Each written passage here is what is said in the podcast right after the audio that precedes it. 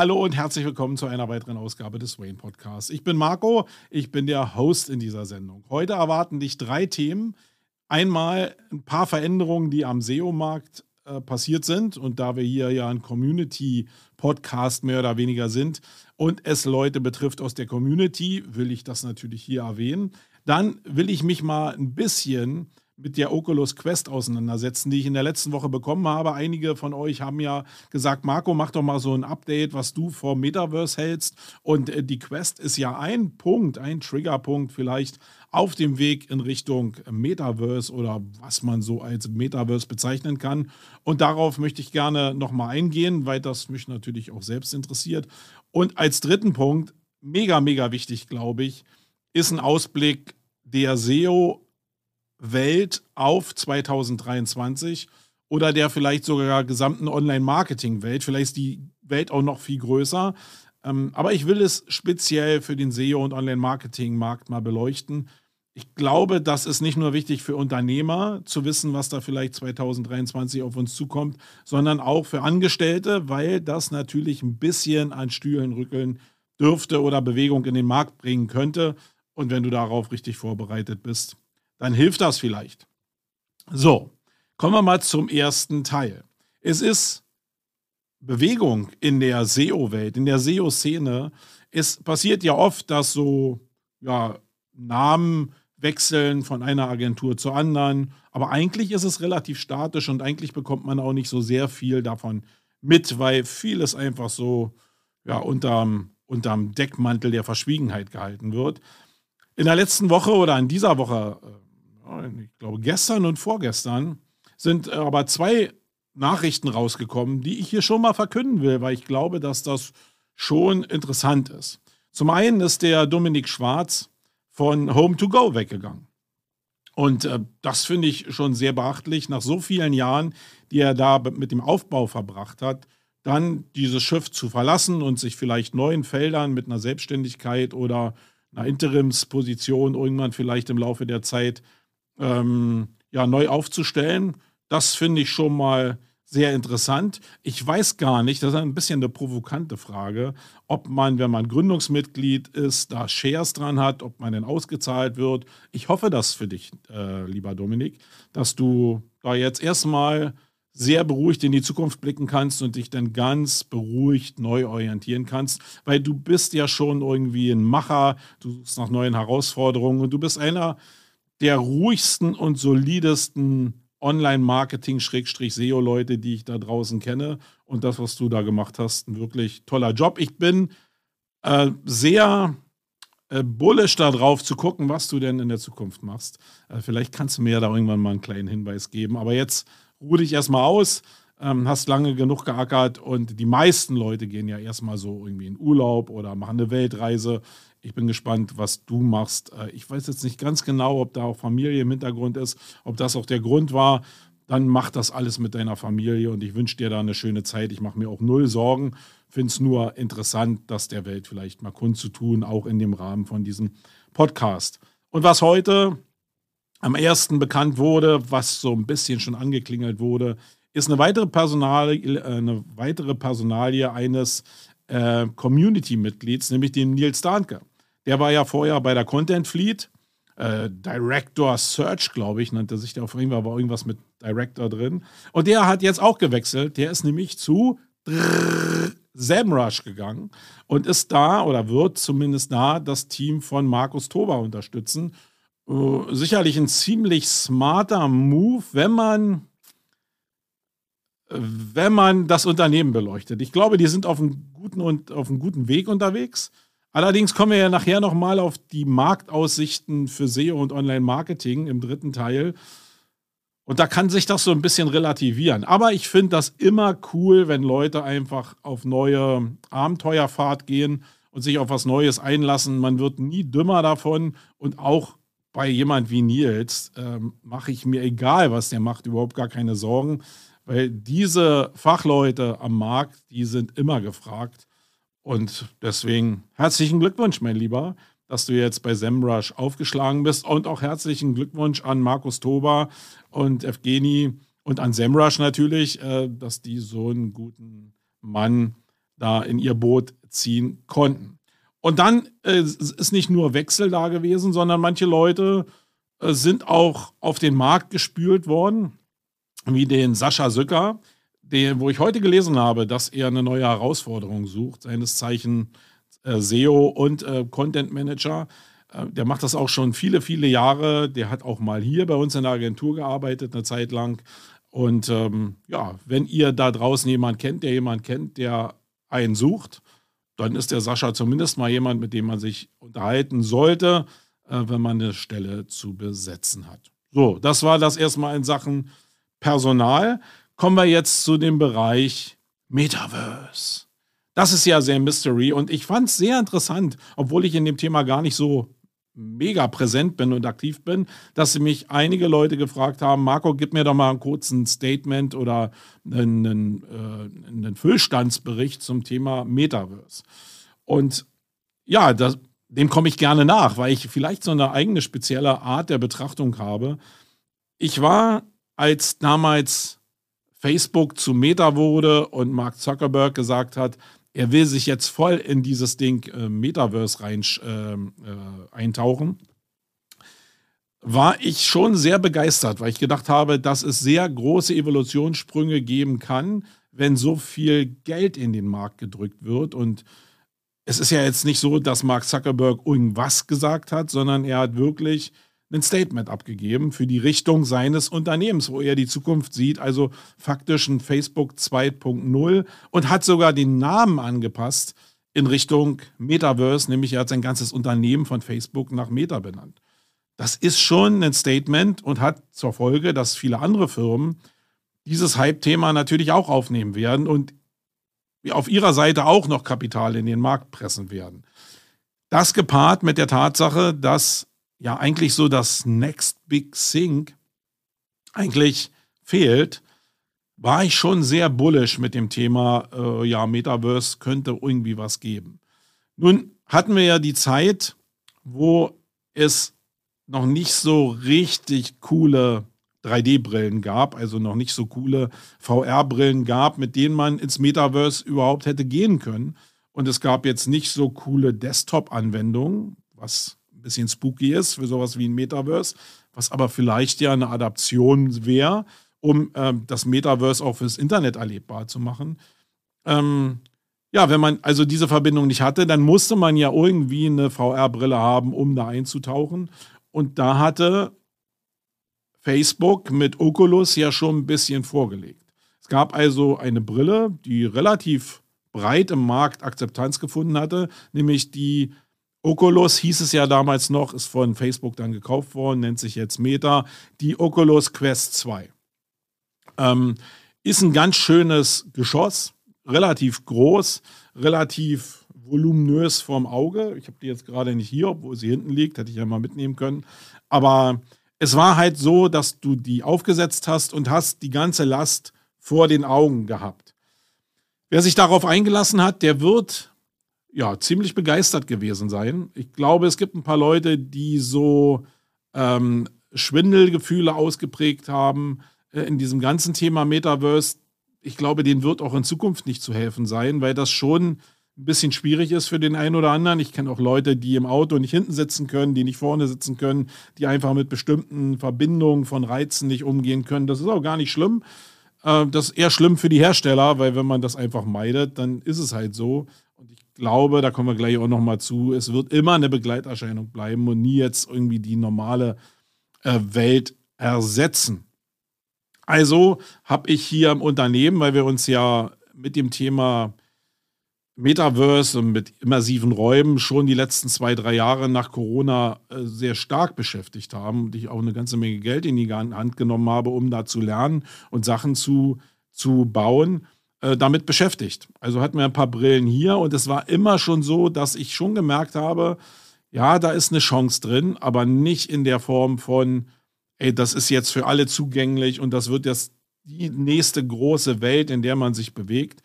Ähm, das war, glaube ich, relativ klar, sondern es war immer ein Add-on. Zumindest in meiner Welt war es ein Add-on als Möglichkeit, Content zu produzieren, in einer anderen Form zu konsumieren, vielleicht Informationen ein bisschen näher an sich und sein Gehirn ranzulassen. Ähm, so haben wir ja damals die Odyssey ähm, gebaut, also eine Welt, die begehbar war, so wie äh, Google Maps, Google Street View begehbar war, nur in virtuellen Räumen, die man selbst erschafft und äh, wo man ja so einen eigenen Space schaffen konnte. Den konnte man auf Desktop sich angucken, also ganz normal auf dem Computer, kann man sich immer noch angucken, weil das Projekt ist überhaupt nicht gestorben. Äh, und den kann man sich auch in VR angucken und damit macht man das natürlich immersiv erlebbar. Und schon in der Phase haben wir gemerkt, dass wir eine Menge Ideen hatten, dass wir sehr, sehr gepeitscht waren in dem Thema von den Möglichkeiten. Am Ende muss man sagen, nach zwei Jahren Arbeit ist ein sehr starker, also ist man sehr stark auf den Boden der Tatsachen zurückgekommen. Und man trennt jetzt schon sehr genau, wer was in dieser Welt oder in diesem entstehenden Metaverse, in den entstehenden Metaversen, ähm, wer da welche Aufgabe übernehmen kann. Und das Hauptproblem ist, glaube ich, dass es gar keine Plattform gibt, auf dem eine, ein Metaversum stattfinden kann oder auf dem mehrere Metaversen, muss man ja mal sagen. Es wird nie eins geben, sondern es wird immer mehrere nebeneinander geben, die einzeln geprägt sind, die vielleicht dann noch untereinander verbunden sind. Aber dafür muss es eine Plattform geben. Und die gibt es eigentlich in der Form überhaupt noch gar nicht. Ähm, vielleicht ist das genau das, wo Meta eben dran arbeiten will, um nicht grundsätzlich das Metaverse an sich zu erschaffen, sondern die Plattform dafür zu bauen, dass andere Leute ihre Metaversen auf ihrer Plattform im Endeffekt zur Verfügung stellen und dann das mit der, mit der Datenvielfalt, die Meta eben mit Facebook hat, äh, zusammenzuführen. Weil diese persönlichen Profile mit den einzelnen Metaverse-Teilen zusammenzubringen, das macht schon Sinn. Wer sich aber mit der Plattform beschäftigen kann, das sind wirklich nur Hightech-Unternehmen. So eine Unternehmen wie vielleicht äh, Meta, die jetzt sehr viel Kohle da reinstecken können, um diese Plattform zu entwickeln. Es gibt ja noch andere Bereiche, Nvidia und so, die sind da auch an bestimmten Bereichen dran. Microsoft wird sich da auch nicht lumpen lassen. Ähm, und Apple wird sicherlich auch hinter verschlossenen Türen auch an irgendwas arbeiten, weil sie werden ja nicht nur irgendwann eine VR-Brille an den Start bringen, sondern werden natürlich probieren, diese Plattform auch äh, für sich zu betreiben. Also wird es da irgendwas geben mit einem großen Knall. Das sind aber Leute, da habe ich gar keine Aktie dran. Und ich glaube, 99,9 Prozent von euch, die jetzt hier zuhören oder zusehen, die haben auch keine Aktie an dieser plattformartigen Ausprägung des Metaverse. Jetzt kann man sich aber schon Gedanken machen, wenn denn diese Plattform entstanden ist dann können ja in diesen Räumen, die da entstehen, ja schon irgendwelche contentmäßigen Aufgaben übernommen werden. Ähm, das heißt, da gibt es für Designer, für Grafiker, für 3D-Architekten schon die Möglichkeit, sich daran zu beteiligen. Ich erinnere mal daran, dass es für Spielewelten zum Beispiel Leute gab, die ganze Pflanzen-Libraries gebaut haben, wo du also als Spieldesigner äh, dich einfach bedienen konntest und jetzt einen Dschungel zusammenstellen konntest aus bestimmten Pflanzenarten, die in einem Shop über eine Library angeboten, hat Menschen zu Millionären gemacht. Und ich glaube, genau in dieser Phase sind wir gerade, dass man sich nicht um die Plattform scheren muss, die da irgendein Anbieter jetzt vielleicht baut. Wir wissen ja gar nicht, ob die wirklich entsteht. Aber sich das anzugucken, was da irgendwie gerade gebaut wird, welche Releases da sind, welche Visualisierungen auch da sind, um dann ein Gefühl dafür zu bekommen, ob man dann über die Entwicklungsplattform, die ja auch immer zur Verfügung gestellt werden, vielleicht eins, eigene Produkte anbieten kann für diese Welt, die da entsteht. Da sollte man zumindest immer mal drüber nachdenken, wenn man im Bereich Content unterwegs ist. Wenn man jetzt also mit Grafikdesign äh, überhaupt nichts zu tun hat, dann sollte man da die Finger von lassen. Das hat also überhaupt nichts mit SEO und Online-Marketing zu tun, sondern da geht es richtig um digitale Produkte, die man in irgendwelchen Welten stattfinden lassen kann. Jetzt haben wir, geprägt durch die Odyssee und durch die immersiven Räume, die wir in 3D gebaut haben, schon aber auch gemerkt, wie umfangreich und wie aufwendig das ist. Du machst so einen Raum nicht einfach nur so mit einem Schnipp und dann ist dieser Raum da, sondern es ist erstmal aufwendig, diesen Raum nach seinen eigenen Vorstellungen zu kreieren und dann ist es noch sehr, sehr aufwendig, den mit Leben zu füllen. Jetzt könnt ihr euch mal vorstellen, ihr ähm, zieht um. Ja, ihr seid vielleicht alleine oder mit eurer Family und habt jetzt eine neue Wohnung gefunden und diese Wohnung, wenn ihr die Übergabe habt, die Schlüsselübergabe habt, die ist vollkommen leer. Weiße Wände, kein Teppich drin, vielleicht noch Laminat, wenn ihr Glück habt oder ihr habt irgendwas übernommen vom Vormieter. Das jetzt mit Leben zu füllen, ist gar nicht so einfach. Das heißt, du fährst los zu irgendwelchen Einrichtungshäusern, zu Ikea oder zu irgendwelchen äh, anderen äh, Teppichfritzen, die irgendwie dir Teppich verkaufen oder Laminat verkaufen. Du brauchst vielleicht eine neue Küche, du brauchst eine neue Schrankwand, du brauchst irgendwas, du brauchst Lampen.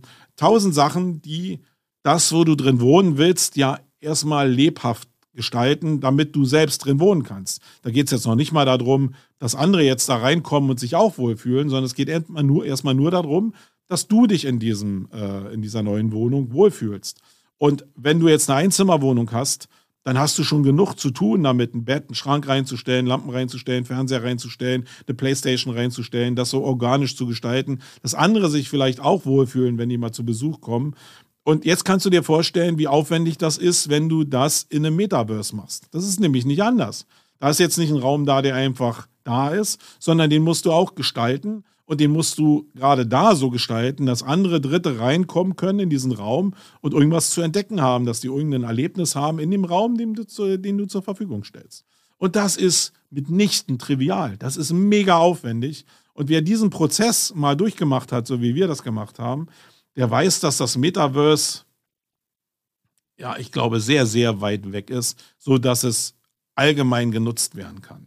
Sodass jeder, der jetzt aktuell vielleicht sich mit Webdesign beschäftigt hat und das müssen jetzt nicht immer Cracks sein, sondern Leute, die einfach nur eine Webseite mal aufgebaut haben, dass die überhaupt nicht imstande sind, gleichzeitig Grafikdesign zu machen und gleichzeitig vielleicht 3D-Design für einen Metaverse zu machen. Da verringert sich also die Anzahl der Menschen, die damit arbeiten können, um diese, diesen Hype zu kreieren, wie jetzt das Internet das geschafft hat, äh, minimalisiert, minimalisiert sich auf also weiß ich nicht, auf unter 1% würde ich mal sagen.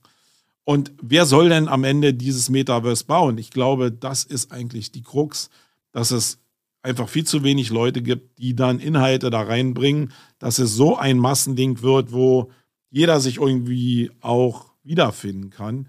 Ähm, natürlich werden die großen Marken, die jetzt kapitalstark sind, wie in Second Life, sich da einmieten, werden da ihre Spaces bauen und die auch durch Grafiker bestücken lassen. Aber das ist ja nicht das Metaverse. Faktisch ist das Metaverse in meinen Augen, dass jeder, der eigentlich ein Handy in der Hand hat, jetzt und das Device benutzt, um ähm, sich im Internet vielleicht irgendwie zurechtzufinden, dass die ganzen Leute auch in der Lage sind, durch irgendein Device, was dann vielleicht noch erfunden wird, ähm, diesen Sprung ins Metaverse zu machen, als Ersatz zum Handy oder als Alternative zum Handy.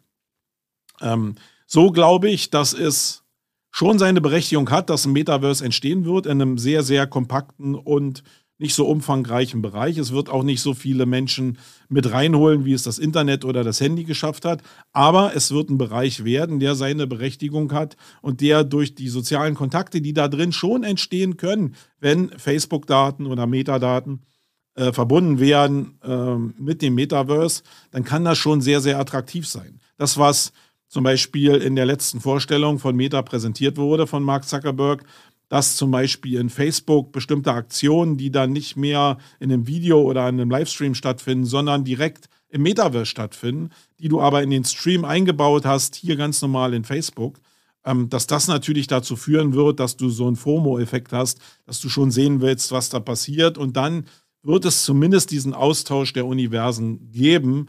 Aber ich glaube, für die meisten wird es ein temporäres Erlebnis sein, wenn die Devices nicht deutlich besser werden. Und jetzt kommen wir mal zu den Devices.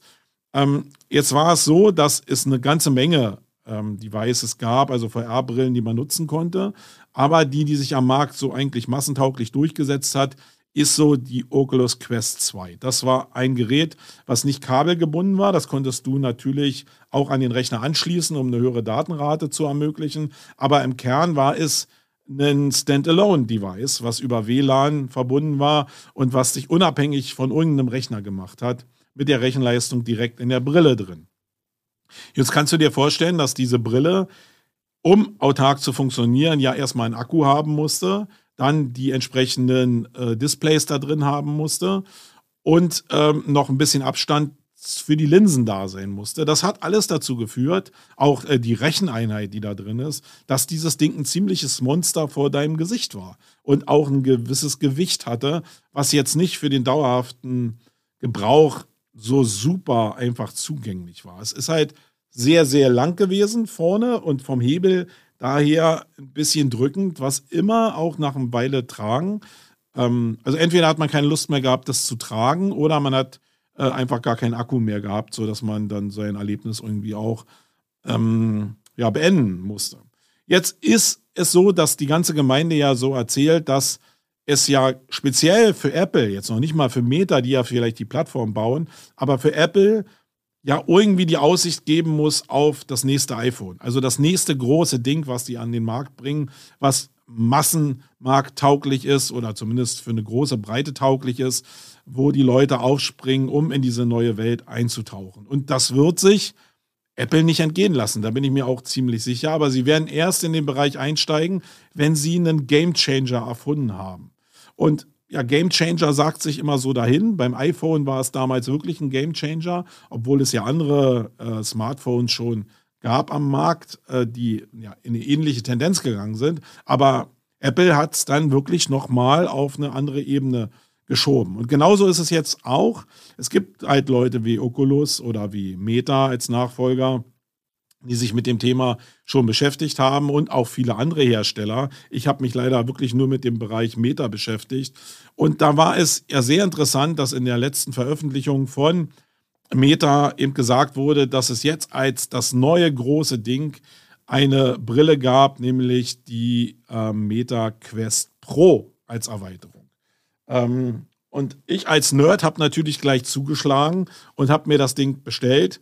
Äh, für alle Leute, die da auch auf dem Sprung sind, sich diese Brille zu bestellen, die gibt es aktuell nicht in Deutschland zu bestellen, weil Meta hier irgendwie einen Rechtsstreit hat ähm, ähm, in, in Sachen ähm, in Sachen ähm, Monopolstellung, glaube ich, also mit dem Kartell, mit dem Kartellamt da irgendwelche Probleme hat. Deswegen wird diese Brille, die Quest 2, aber auch die Quest Pro nicht nach Deutschland geliefert. Aber wie bin ich jetzt zu dieser Brille gekommen? Herzlichen Dank da an den, ähm, an den Martin Hinterdorfer, der so nett war und meine Bestellung, die ich nach Österreich habe schicken lassen, äh, bei sich in Empfang genommen hat und die an mich weitergeschickt hat.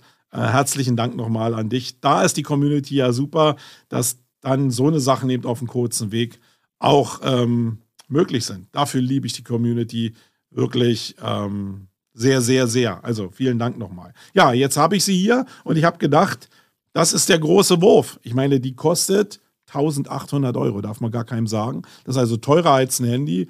Und was bei der alten Quest immer so ein Problem war, dass die eben vorne relativ äh, viel Hebel hatte und damit ein bisschen schwierig war zu tragen, war noch ein anderes Manko, dass die Schärfe des Displays einfach nicht so cool war. Du hast also zwar schon immersives Erlebnis gehabt, äh, weil du vergisst natürlich irgendwann auf diese einzelnen Pixel raufzugucken, aber du hast sie irgendwie immer noch wahrgenommen. Diese Pixel waren vorhanden und damit war das immersive Erlebnis jetzt nicht das, das Beste irgendwie. Und ich habe jetzt wirklich die Hoffnung gehabt, dass äh, diese Brille erstmal das immersive Erlebnis besser macht, dass der Tragekomfort besser ist und ähm, dass AR, also Augmented Reality mit VR, mit Virtual Reality einfach besser verbunden werden, weil über kurz oder lang werden diese beiden Welten irgendwie zusammenkommen müssen, weil du einfach dein, deine normale Umgebung nicht ausblenden kannst. Wer einmal so eine VR-Brille aufhatte, der wird ja ziemlich schnell merken, dass das schon ein bisschen spooky ist, dass du vielleicht in einem Raum sitzt, wo du vorher dachtest, du warst alleine. Und äh, da sind aber vielleicht zehn Leute irgendwann um dich rum, die du nicht wahrnimmst, die dich aber schon wahrnehmen, weil du total abspastest mit der Brille. Äh, das ist schon ein bisschen schwierig. Und das irgendwie miteinander zu verbinden, ich glaube, das ist eher die Zukunft, als dass du jetzt in einen völligen VR-Space irgendwie eintrittst. Aber was genau passiert, das wird schon die Zukunft bringen, denke ich mal. Also, mein erstes Empfinden, als ich das Ding jetzt hier ausgepackt habe und äh, in der Hand hatte, ist, dass ich gedacht habe, ja, das ist schon hochwertig verarbeitet. Äh, das ist aber ziemlich schwer. Ja, klar, da müssen jetzt hochwertige Displays drin sein, da muss auch ein Akkuelement drin sein und da muss eben auch eine Rechenleistung drin sein, die diese Daten auch verarbeiten kann.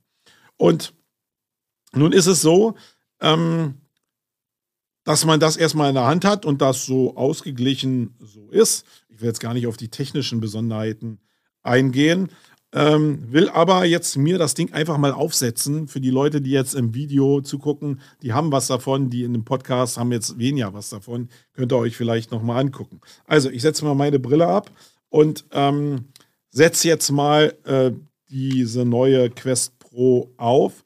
Ihr seht, dass der Akkuteil jetzt, der vorher am vorderen Teil war, im hinteren in der Kopfstütze drin ist. Und äh, die kann man so ein bisschen einstellen. Ihr seht, dass ihr hier so ein Kissen habt, wo ihr das so festzurren könnt. Und dann setzt man sich die Brille einfach auf und ist dann in der ersten Sicht jemand, wie man, je nachdem, wie man es eingestellt hat, ähm, eingerichtet in einem AR-VR-Space. So habe ich es jetzt zumindest eingerichtet. Deswegen sehe ich jetzt hier diese Kamera noch, sehe auch meine Hände, sehe aber auch ähm, das, was im Display los ist. Was man dazu sagen muss, ist, dass die Auflösung von dem, was man jetzt im AR sieht, also die normale Umgebung, dass die so unscharf ist, dass man überhaupt zum Beispiel keine Texte auf Monitoren lesen kann. Also vielleicht ist das auch eine Einstellung, die ich noch nicht richtig gefunden habe, die ich noch nicht richtig realisiert habe. Aber das, was ich jetzt hier sehe, ist äh, nicht nutzbar jetzt eigentlich, dass ich beides nebeneinander machen kann. Und da bin ich schon ein bisschen enttäuscht, kann aber faktisch auch gar nicht glauben, dass das so ist. Ich glaube, äh, da werde ich in den nächsten Ausgaben vielleicht noch mal ein bisschen darüber berichten, wie sich das verändert hat. Aber ich habe jetzt hier den Teil, der eben VR ist, der eingeblendet ist, der also direkt in dieser Brille dargestellt wird. Und da muss man schon sagen, äh, ich finde zumindest in der Wahrnehmung ist es deutlich schärfer geworden. Die Texte sind deutlich brillanter geworden. Und man kann einfach mehr damit anfangen. Ob das jetzt in den Spielen jetzt noch mehr Rechenleistung hat, sodass man flüssiger spielen kann. Ich weiß es nicht, habe ich noch nicht probiert. Aber ich sage mal, und da setze ich jetzt die Brille auch mal wieder ab, das, was ich jetzt hier kriege mit der ähm, Quest Pro, ist halt für Nerds, muss man wirklich sagen. Ist das 1800 Euro wert? Never. Ähm, ist es vielleicht 1800 Euro wert, wenn ich dieses AR mit VR verbinden kann zu dem ich jetzt einfach nur zu dusselig war, ah, da bin ich vielleicht schon geneigt zu sagen, ja, das könnte cool werden. Weil wer sich das Ding mal aufgesetzt hat und wenn du jetzt in AR ganz normal arbeiten könntest und das verbinden kannst mit Sachen, die du in VR einblendest, das hat, glaube ich, schon einen Reiz, der richtig cool sein könnte, wenn nicht die Tatsache wäre, dass wenn ich eine halbe Stunde damit irgendwie agiere, ich irgendwie doch ja sogar mehr Kopfschmerzen bekomme, als ich das mit der Quest 2 hatte, die ich nur vorne hatte. Und woran liegt das? Ich weiß es gar nicht. Ich glaube, dass es daran, bei mir zumindest liegt, und jeder ist ja da anders aufgestellt, dass die Last sehr stark auf diesem Stirnbereich ruht. Der ist zwar hier mit Gummi ausgelegt, aber so, also so wie die Kopfstütze hinten auch für den Hinterkopf, aber das drückt schon sehr stark auf die Stirn. Und bei mir ist es so, und da könnt ihr mir gerne mal in die Kommentare schreiben, ob es bei euch auch so ist, dass zum Beispiel, wenn ich auf einer Massage liege, liege, wo ich meinen Kopf so in so einen in so ein Loch reinpacke faktisch, dass ich da auch immer Probleme habe mit, mit äh, der Stirn faktisch und da Kopfschmerzen kriege, wenn ich da zu lange und nicht gut gepolstert da liege. Deswegen weiß ich nicht, ob das jetzt hier so, schon so der letzte Schritt ist. Und wenn man jetzt mal die Fernsehwerbung von Meta sich anguckt, die ja aktuell massiv ausgespielt wird, dann ist selbst die Brille, die sie da benutzen, obwohl sie darauf hinweisen, dass es die Zukunft ist, deutlichst kleiner und deutlichst leichter. Und ich glaube, da muss es auch hin. Es muss ein Device sein, was du dir einfach aufsetzen kannst, nicht mal wie eine Taucherbrille, weil die so eng sitzt, sondern was man sich einfach locker hinsetzen kann, was nur ein bisschen lichtdicht ist, was dich einfach ohne eine großartige Belastung in diese Welt reinversetzt. Und dann hat es, glaube ich, eine, Aussicht auf Erfolg. Jetzt sind zwei Schwachstellen da. Nämlich erstmal, wo sollen die, die, die, wo soll die Hardware hin? Das kriegt man vielleicht in der Zukunft noch gelöst, weil sich alles ja verkleinert. Ähm, aber der Akku. Der Akku ist, glaube ich, noch ein Mega-Problem äh, bei so einer Brille, weil der muss ja irgendwie, damit du eine gewisse Laufzeit hast, muss der ja irgendwo verbaut sein. Und das macht das schon schwer. Das heißt, das, was die in der Werbung zeigen von Meta, ist eine tolle Illusion. Das hätte man aber auch irgendwie damals schon in Second Life machen können. Ich glaube, das ist überhaupt nicht greifbar, erstmal so. Äh, und es ist überhaupt auch gar nicht verbindbar aktuell mit der Welt von Internet, was jetzt eigentlich so der Massenmarkt ist. Und deswegen bin ich da überhaupt gar nicht bullish ähm, auf das Thema. Äh, wer einfach mal hier in unseren Barracks mal bei Sumago vorbeigucken will, der kann sich gerne mal von diesem Erlebnis auch ähm, eine Scheibe abschneiden und das mal aufsetzen oder auch mal die Quest 2 aufsetzen. Ähm, hier ging es erstmal nur um einen Erfahrungsbericht und um eine rationelle Betrachtung, was eigentlich so am Markt da möglich ist. Und da bin ich schon echt ernüchtert. Wo ich aber schon immer noch dran glaube, ist halt eine Welt davor. Also das, was wir mit der Odyssey gebaut haben, über eine Tool-Anbindung, über Google Street View, die man immersiv machen kann, aber eigentlich über den Browser erleben kann.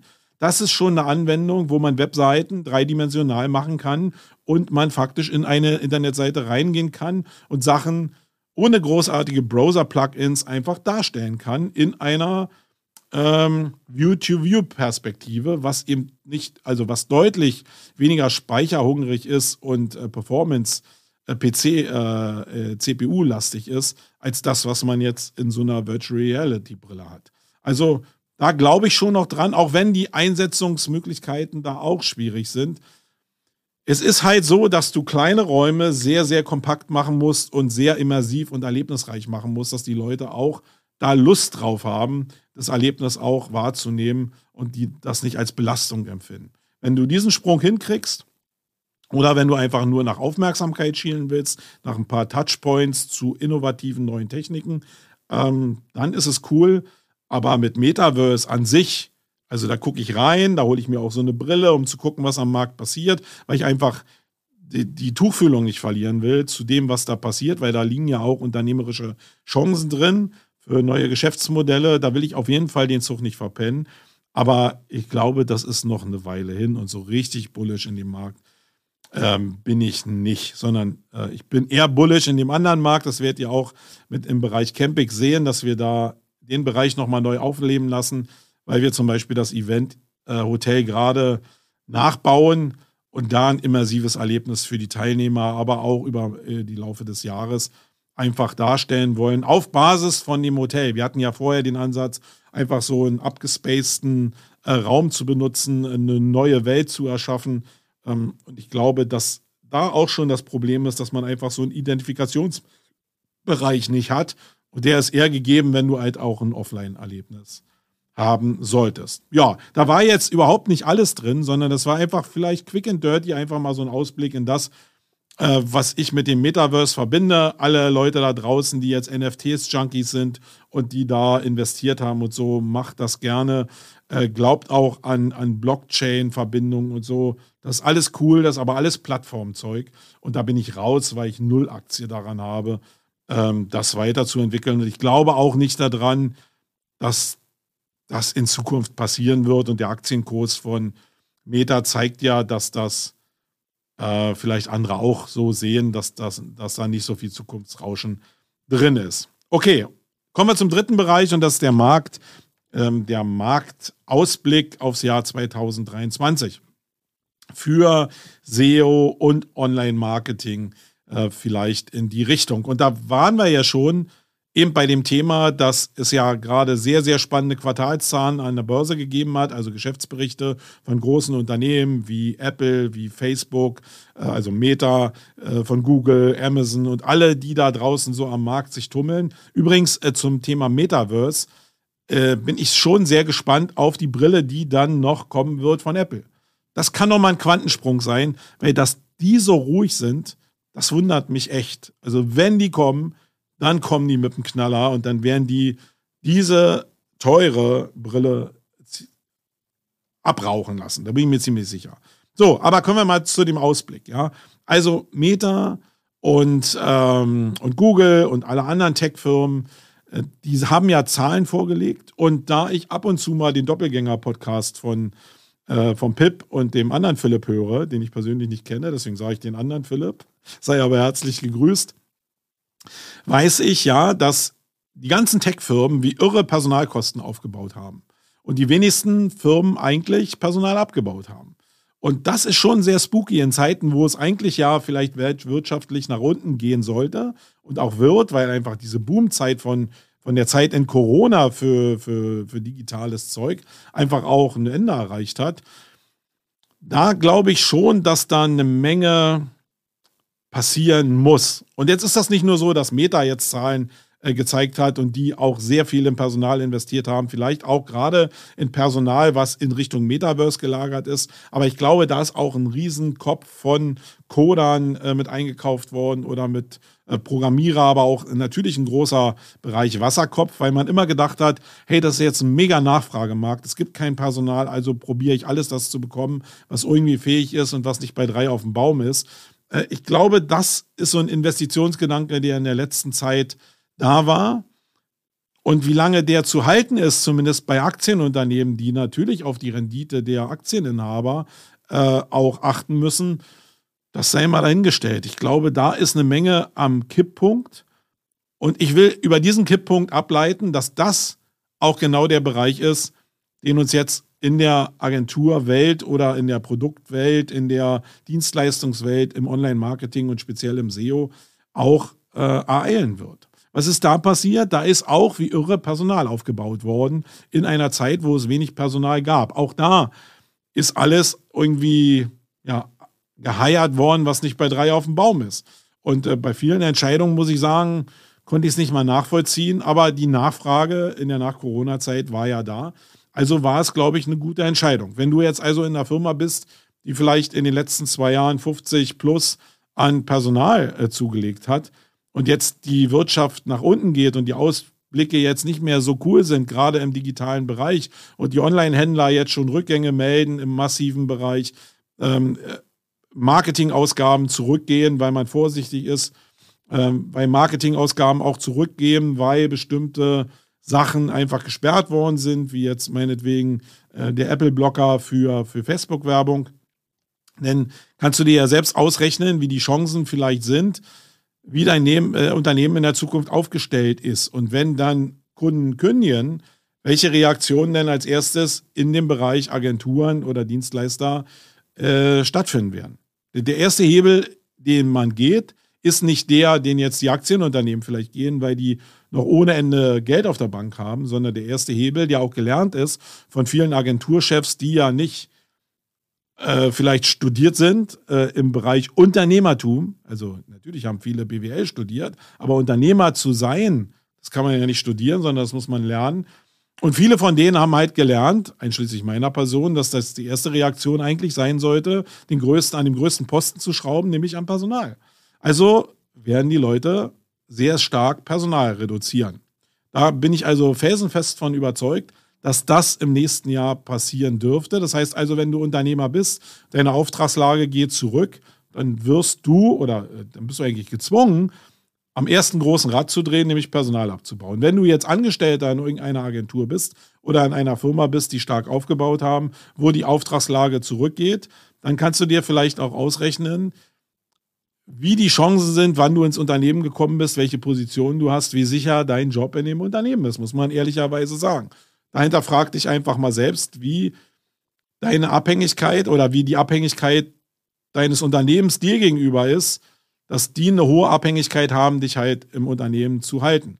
Das heißt, wenn du einfach nur abhängig bist von Kunden, die dann weggebrochen sind, dann ist es vielleicht schwer für deine Position. Wenn du aber immer jemand warst, der schon Leute geführt hat im Unternehmen sehr erfolgreich oder der auch im Bereich der Akquise mit drin war, also meinetwegen ein operativer SEO oder Online-Marketer, der auch sehr stark in der Akquise war, weil er sehr stark genetzwerkt hat und immer neuen Umsatz rangeschleppt hat, dann ist deine, dein Job relativ sicher, würde ich mal behaupten.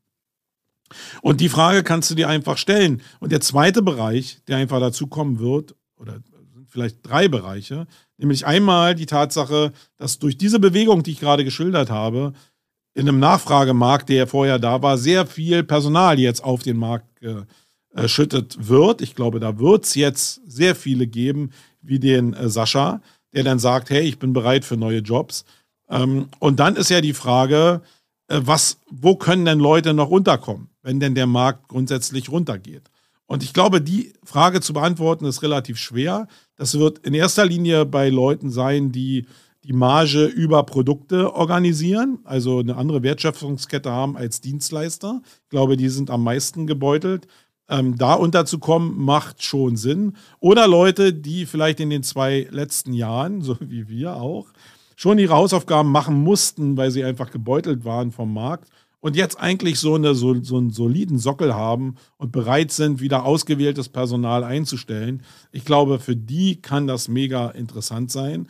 Für alle anderen wird es eine Freigabe von Personal geben und ich glaube, da kann der Markt ziemlich schnell kippen von, ey, wir haben zu wenig SEOs, hin zu, ey, da gibt es ganz viele SEOs, die äh, sich wieder einen Job woanders irgendwie suchen müssen. Gerade die, die in den letzten zwei, drei Jahren vielleicht umgesattelt sind von anderen Bereichen in Richtung Search oder in Richtung Online-Marketing oder Performance-Marketing, dass die wieder zurückgehen in ihre alten Felder, weil es hier einfach nichts mehr zu reißen gibt.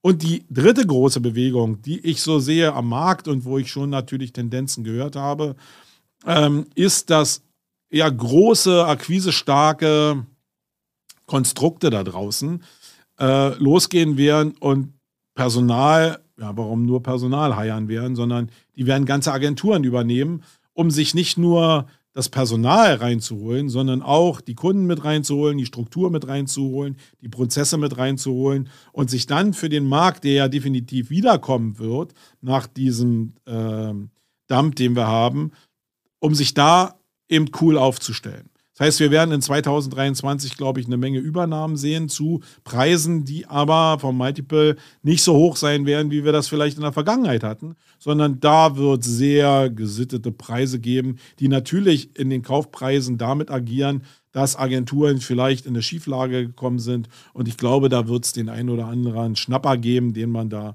irgendwie an dem Markt bekommen kann. Und da bin ich sehr interessiert daran zu gucken, was da draußen passiert. Ähm, wenn ihr da selbst Informationen habt, dann steckt mir die mal gerne zu. Ich weiß, dass eine Menge Informationen, also ich meine, Spotify äh, war nicht Spotify, sondern Shopify, war eine so eine große Ankündigung, die mal äh, public ging. Es sind aber sehr viele Bewegungen auch jetzt schon am Start, die nicht public gemacht wurden, die mir so zugetragen wurden, die ganz eindeutig zeigen, dass da viel in Bewegung ist. Und ich kann dir nur raten, wie gesagt, wenn du selbst Chef bist oder wenn du in einer verantwortungsvollen Position bist, äh, dann wirst du dir die Gedanken sowieso schon gemacht haben. Wenn du Angestellter bist oder Angestellte bist, dann guck dir einfach den Markt an, weil ich glaube, das kann für dich auch ziemlich schnell äh, relevant werden. Und wenn du dann vorbereitet bist, dann kann dir das durchaus helfen.